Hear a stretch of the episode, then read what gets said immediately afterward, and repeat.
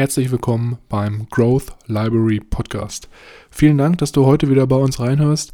Bevor wir jedoch mit der Episode starten, wollte ich dich nochmal ganz kurz darauf hinweisen, dass wir in der Podcast-Beschreibung einen Timestamp eingetragen haben, falls du unseren Smalltalk am Anfang überspringen möchtest, um dann direkt mit der Buchbesprechung zu starten. Ich wünsche dir ganz viel Spaß und ich würde sagen, wir hören uns gleich nach dem Intro. Leerzeiten effektiv nutzen mit dem Growth Library Podcast, deiner persönlichen Bücherdatenbank. Ich begrüße euch herzlich und gebe nun weiter an meine beiden Powerleser, Milan und Mischa.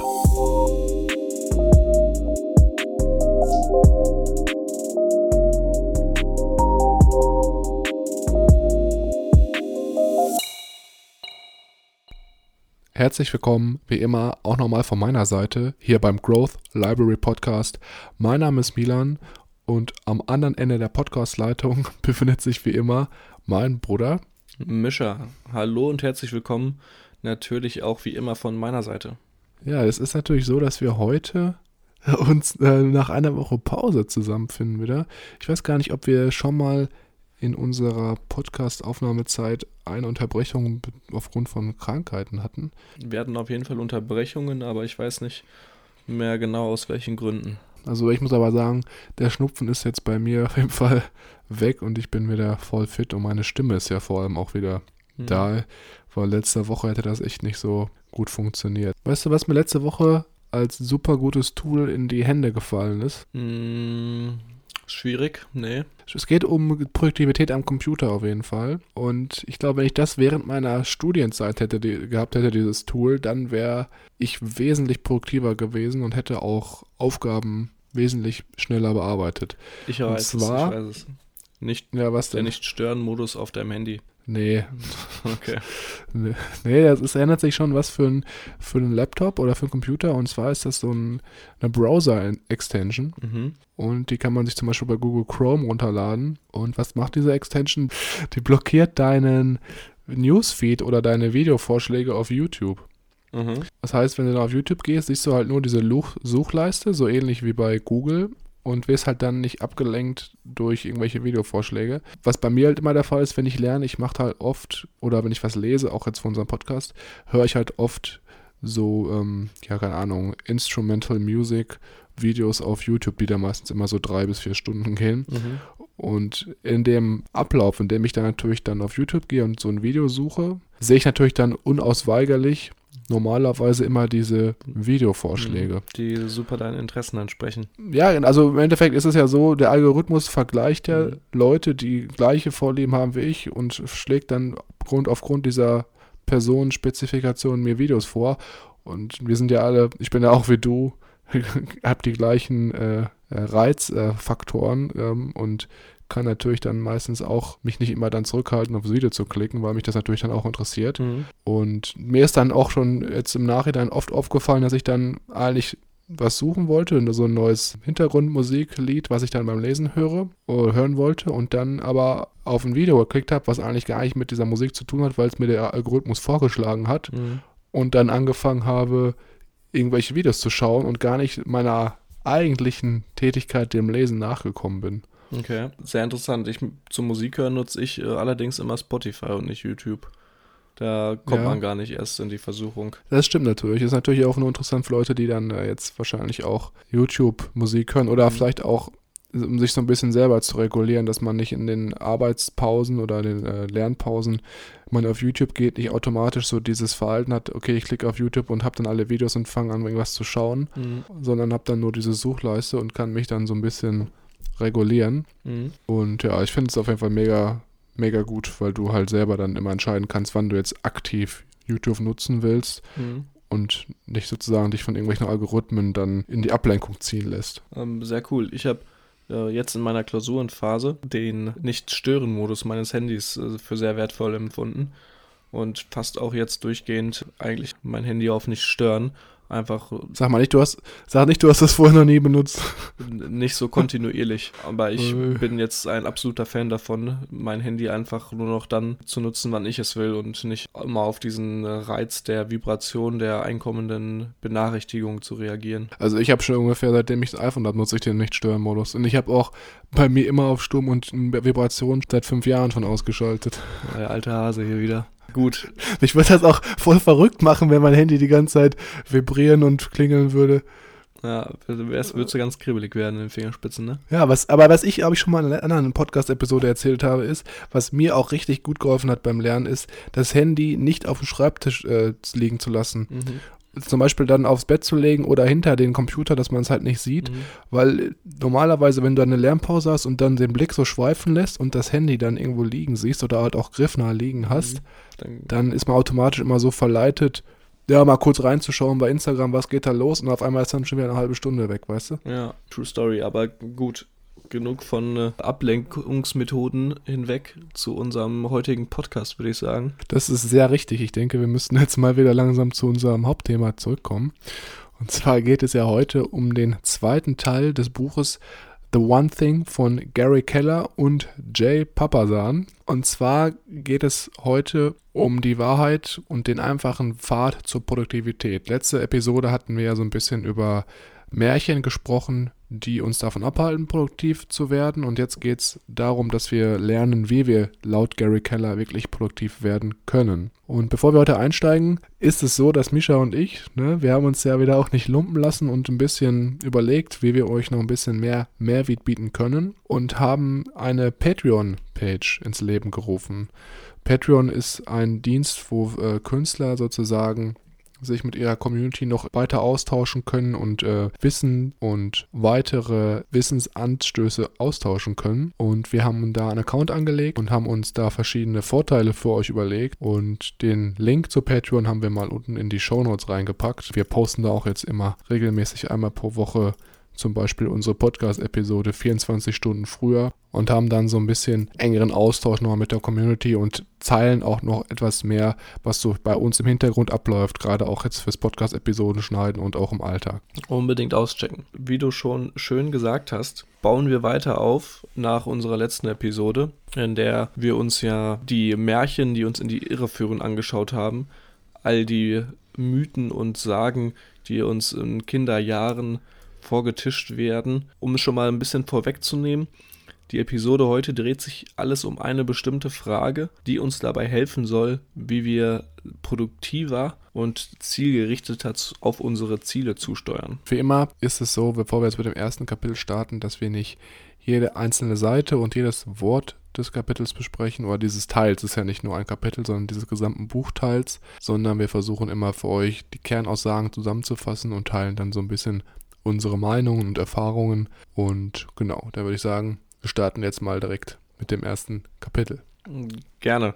Das erste Kapitel, das wir uns hier anschauen, ist die Fokusfrage. Wir machen eine kleine Zeitreise und katapultieren uns zurück ins Jahre 1885. In diesem Jahr war die Carnegie Steel Company das größte und profitabelste Industrieunternehmen der Welt. Und der Gründer Andrew Carnegie war am 23. Juni ähm, laut den Geschichtsbüchern äh, an einer Universität und hat Studenten folgenden Rat gegeben.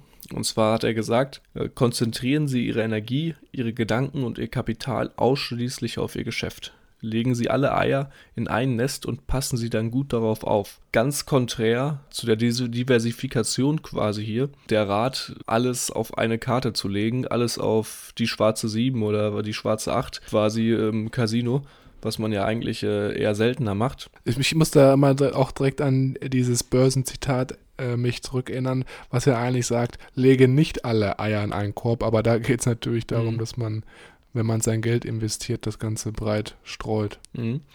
Und er sagt ganz zielgerichtet, das Geheimnis voranzukommen liegt darin anzufangen. Das Geheimnis anzufangen liegt darin, die überwältigende komplexe Aufgabe in kleine, handhabbare Portionen herunterzubrechen und dann mit der ersten zu beginnen. Auch so ein mhm. bisschen hier wieder Eat That Frog mäßig. Such dir die Aufgabe raus, die besonders großen Mehrwert für dich hat und schneide sie quasi so klein, dass du jeden Tag eine handhabbare Portion hast und diese dann überwältigst oder diese absolvierst und erfolgreich hinter dir lässt. Ich glaube, bei Brian Tracy, in dem ja, Eat Frog Buch, da war auch irgendein Kapitel, das hieß irgendwie One Barrel at a Time. Mhm. Also ich habe es auf, auf Englisch gelesen, dass man halt sozusagen auch das Ganze schrittweise abarbeitet. Und ich denke, das ist auch das Gleiche, was er dann hier Dale Carnegie anspricht. Ich finde es immer lustig, dass manche Sachen sich dann doch schon irgendwie überschneiden in den Büchern. Mhm. Was jetzt hier zu dem Punkt auch noch zu sagen ist, Gary Keller spricht in dem Buch auch noch ein ganz bestimmtes Gedicht an, was er irgendwann mal in einem Buch gelesen hatte. Und die letzte Zeile dieses Gedichts sagt folgendes aus: Das Leben hätte mir alles geboten, wenn ich nur danach gefragt hätte. Und er sagt dann hier, dass das der, einer der erkenntlichsten Momente in seinem Leben wäre, weil er dadurch erkannt hat, dass das Leben eine Frage ist und wie wir es leben, sozusagen die Antwort auf diese Frage. Sehr guter Punkt. Antworten entstehen aus Fragen und die Qualität einer Antwort wird direkt von der Qualität der Frage bestimmt. Ich weiß nicht mehr, in welchem Buch das war, aber das ist mir auch in einem anderen Buch sehr hängen geblieben, dass quasi Fragen der zentrale Punkt ist und je besser zielgerichteter deine Frage ist, umso besser ist die Antwort, die du da, dadurch bekommst. In diesem Kapitel leitet uns Gary Keller jetzt ähm, quasi auf die Fokusfrage ein.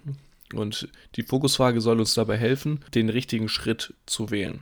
Und die ganze Frage ist in drei Teile aufgebaut und lautet folgendermaßen. Welches ist die eine Sache, die ich tun kann, sodass alles andere einfacher oder sogar überflüssig wird? Das Schöne an dieser Frage ist jetzt, dass dies uns nicht nur mitteilt, in welches Nest wir unsere Eier quasi legen sollen, sondern auch, welcher der erste Schritt in die Richtung ist. Wenn wir uns das ähm, jetzt mal runterbrechen, der erste Teil, welches ist die eine Sache, die ich tun kann. Wieder klassisch unsere To-Do-Liste. Es gibt extrem viele Sachen auf dieser To-Do-Liste, aber Pareto-Prinzip auch hier wieder angewandt. Welches ist die wichtigste Sache und die Sache, die mir am meisten Mehrwert gibt? Damit ist der zweite Teil quasi das Kriterium, das unsere Antwort erfüllen muss. Und der dritte Teil, alles andere einfacher oder sogar überflüssig wird.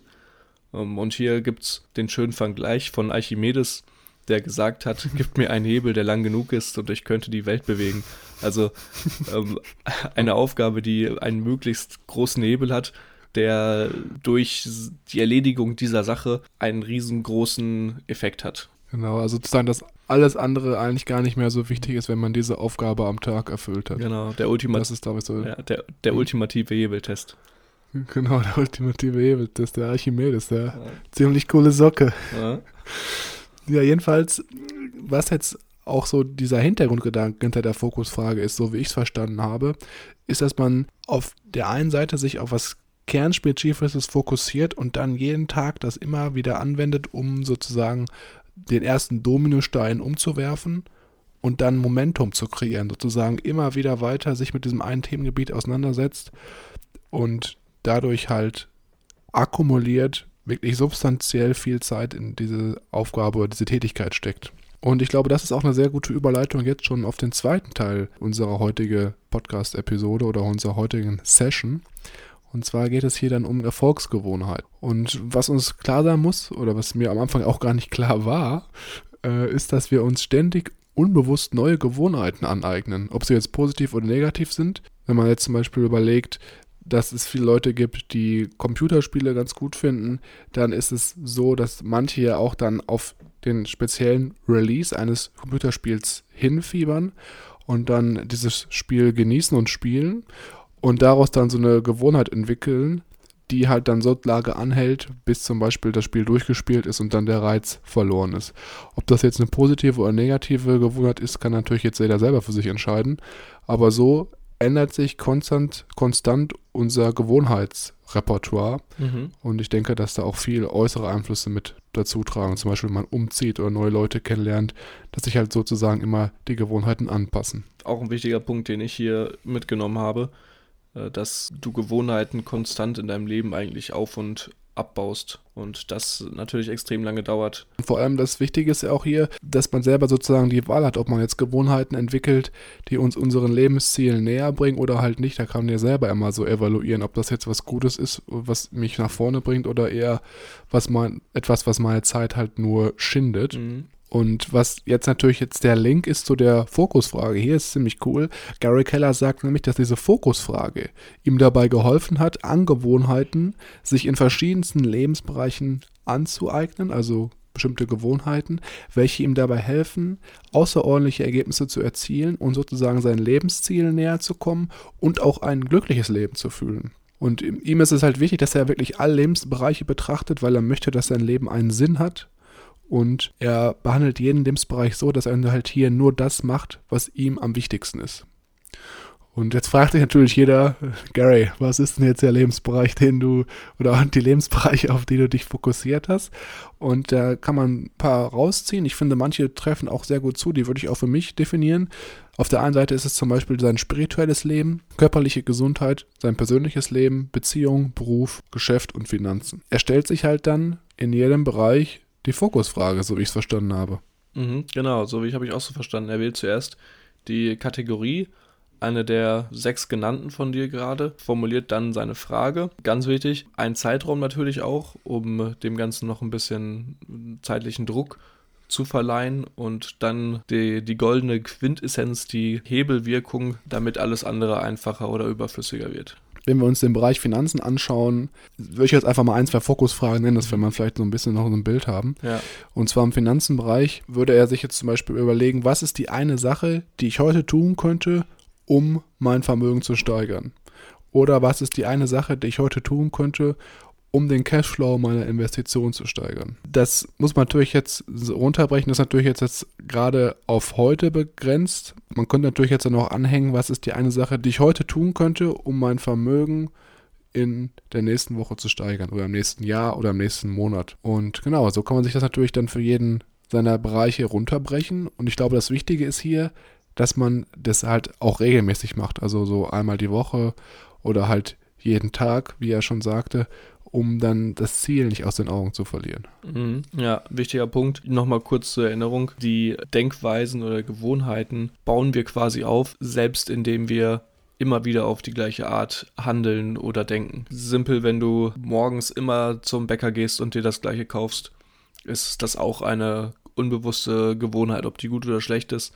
Hängt natürlich dann ganz davon ab, was du dir da morgens zum Frühstück holst. Ja, oder zum Beispiel morgens immer auf den Snooze-Button zu drücken beim mhm. Bäcker. Das ist auch eine schlechte Gewohnheit, würde ich fast sagen.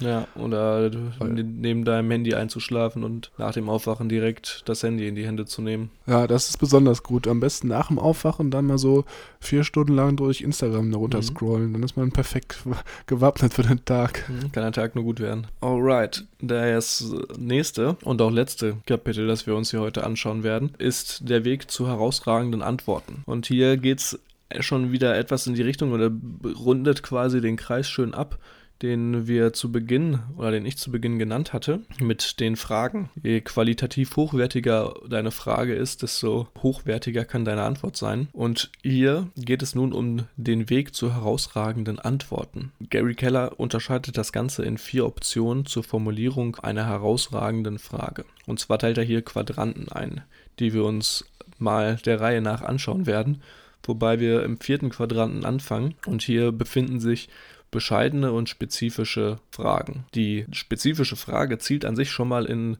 eine gute Richtung an. Das heißt, wir haben schon mal ein grobes Gesamtbild und wissen, in welche Nische, in welches Teilgebiet wir uns hier vertiefen wollen. Sie birgt aber keine große Herausforderung, weil sie doch relativ bescheiden ist. Genau, und hier ein Beispiel, jetzt wenn wir uns nochmal auf den Lebensbereich Finanzen beziehen, wäre dann, was kann ich tun, um den Umsatz dieses Jahr um 5% zu steigern? Wie du schon gesagt hast, es ist spezifisch, aber leider noch ein bisschen zurückhaltend. Mhm. Der nächste Quadrant wäre dann quasi wieder bescheiden, diesmal aber allgemein. Das heißt, wir bewegen uns weg aus unserer spezifischen Richtung und gelangen eher an eine Brainstorming-Frage, die gut geeignet ist, um mehrere Optionen aufzuwählen, aber nicht wirklich in eine genaue Richtung abzielt und auch nicht wirklich ein außerordentliches Ergebnis erzielen möchte. Ja, ich habe das Gefühl, das ist eigentlich noch schlechter als die Option vorher. Mhm.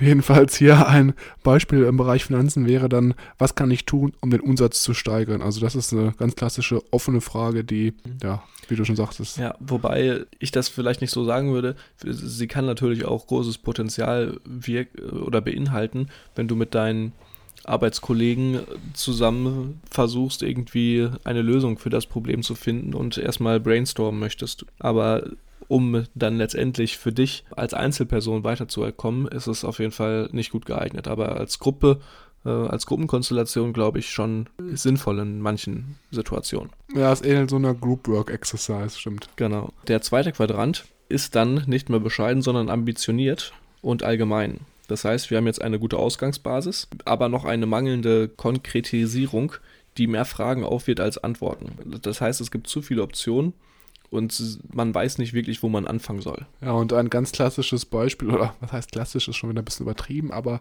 wenn wir uns jetzt den Finanzbereich anschauen, dann wäre hier eine Idee oder ein Ansatz, was kann ich tun, um den Umsatz zu verdoppeln? Mhm. Und jetzt der letzte Quadrant. Man kann es sich vielleicht schon ableiten aus dem vorherigen. Jetzt sind wir ambitioniert und spezifisch. Also wir haben ein spezifisches Ziel und ein ambitioniertes Ziel. Das heißt eine echte Herausforderung und diese echte Herausforderung braucht eine herausragende Antwort. Genau, und das ist natürlich meiner Meinung nach oder wahrscheinlich deiner Meinung nach auch die optimale Frage, die wir uns stellen sollten. Und ein optimales Beispiel aus dem Bereich Finanzen wäre dann in dem Fall, was kann ich tun, um den Umsatz innerhalb der nächsten sechs Monate zu verdoppeln. Also wir sehen hier, es ist ambitioniert und der Zeitraum ist spezifisch festgelegt, was natürlich das Ganze auch messbarer macht. Und was mir noch ganz wichtig war, was ich hier auch äh, mitgenommen habe in dem Kapitel, ist, dass wenn man jetzt sich selber eine herausragende Frage stellt und daraufhin eine herausragende Antwort sucht, dass einem eigentlich immer klar sein muss, dass diese nicht innerhalb der Komfortzone liegt, sondern immer außerhalb der Komfortzone. Mhm. Also was heißt das für uns? Dass es eigentlich immer auch so ein bisschen Unbehagen mitbringt, wenn man jetzt zum Beispiel jetzt ein herausragendes Ergebnis erzielen möchte, weil natürlich sich was verändern muss. Und wenn wir immer in dem Bereich bleiben, den wir bereits kennen, ist Veränderung immer schwierig. Mhm, genau. Nach Gary Keller ist das hier in drei Kategorien quasi eingeteilt. Ähm, die Antworten fallen entweder in die Kategorie, es ist machbar, anspruchsvoll oder möglich. Mhm. Ähm, natürlich mit aufbauender Schwierigkeit. Wir suchen natürlich nach möglichst herausfordernden Fragen und auch herausragenden Antworten. Da kann man sich schon mal schnell verloren, überwältigt fühlen. Und er sagt natürlich jetzt auch hier eine Anleitung, wie wir diese schwierige Frage meistern können. Und zwar sollte man zuerst recherchieren und studieren und schauen, ob man erfolgreiche Menschen finden kann, die möglicherweise das, was du erreichen möchtest, schon geschafft haben. Also mhm. Vorbilder suchen ganz klassisch hier wieder. Genau, und was ich jetzt auch rausgenommen habe, ist, dass es hier auch darum geht, zu sagen, Lösungsansätze zu finden, wie man dann diese Frage äh, erreichen könnte. Das hast du ja, glaube ich, auch e-, eben schon gesagt. Mhm. Und was jetzt, also natürlich, das ist natürlich auch ein super Grund, zu sagen, warum wir überhaupt Bücher lesen, weil wir halt von Vorbildern lesen, äh, nicht lesen, sondern lernen möchten. Und äh, ja, das ist natürlich optimal. Online oder offline, Bücher sind da immer eine sehr gute Wissensquelle. Genau, da schließt sich der Podcastkreis wieder mit Biografien, die man ja sehr schön auch an Urlaubstagen oder am Abend noch vorm Schlafen gut lesen kann. Ja, oder wie hast du letztens noch gesagt, du hörst auch gerne Biografien beim Zähneputzen? Richtig, ja. ja. Mittlerweile beim Kochen, Zähneputzen bin ich eigentlich immer mit meinen Kopfhörern zu finden. Ja, was ist auch mega. natürlich darin resultiert, dass wenn ich in der Küche stehe und auf einmal ein Mitbewohner reinkommt, es nicht selten vorkommt, dass ich kurz erschrecke, weil ich äh, aus meinem ja, Hörbuch äh, Trance gerissen werde. Man muss ja dazu sagen, du hast ja auch die äh, Noise Cancelling Bose Kopfhörer. Ich glaube, mhm. da könnte man neben dir dann irgendwie Fliesen raushämmern und du würdest wahrscheinlich das nicht hören.